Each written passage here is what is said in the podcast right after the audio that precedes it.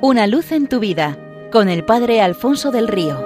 Un cordial saludo para todos los oyentes de Radio María desde el Seminario Diocesano de Getafe.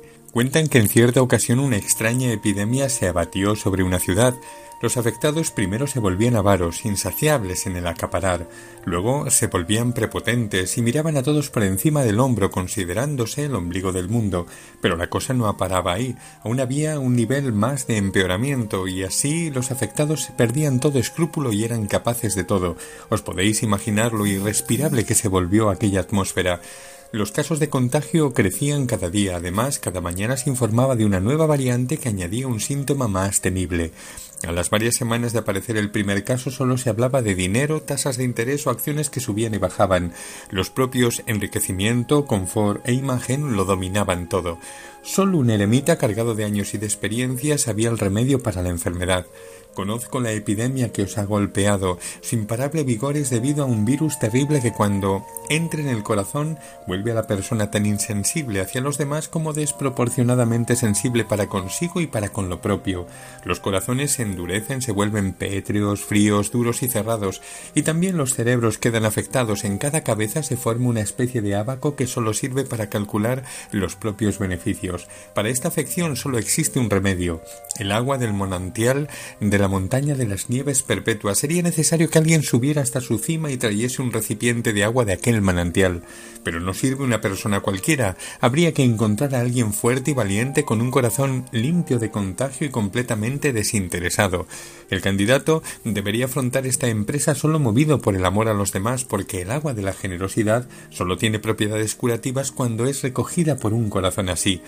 Además, también perdería su eficacia si no fuera deseada, esperada y acogida. Lógico, ¿no? La medicina solo tiene efecto en quienes la desean y confían en ella para su curación. Cuando el eremita empezó a decir estas cosas, muchos se presentaron voluntarios, pero a medida que iba exponiendo las condiciones requeridas iban echando atrás.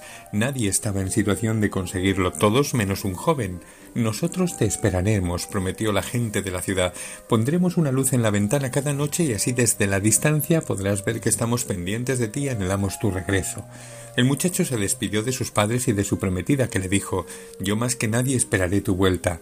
Besó a todos y se puso en camino. Tras varios días de marcha, las montañas aún estaban lejos, pero nuestro protagonista no se desalentaba, pensando en sus paisanos, en su familia y en su prometida, y el hecho de ponerles a salvo de aquella epidemia de egoísmo le llenaba de ánimo, a pesar del cansancio, del dolor o del frío. Transcurrieron días, meses.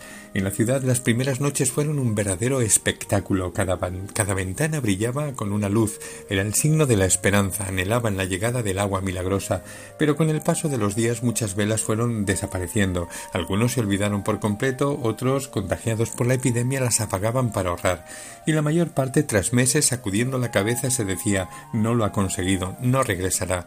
Así, cada noche había menos luces. El joven llegó a la cumbre, llenó la botella y se puso en camino de vuelta, y una noche sin luna y casi sin estrellas, nuestro protagonista llegó hasta una montaña desde donde se divisaba su ciudad, miró con verdadero anhelo y se llevó una gran desilusión. El corazón se le llenó de tristeza y los ojos de lágrimas. La ciudad estaba completamente a oscuras, ni una luz en la ventana.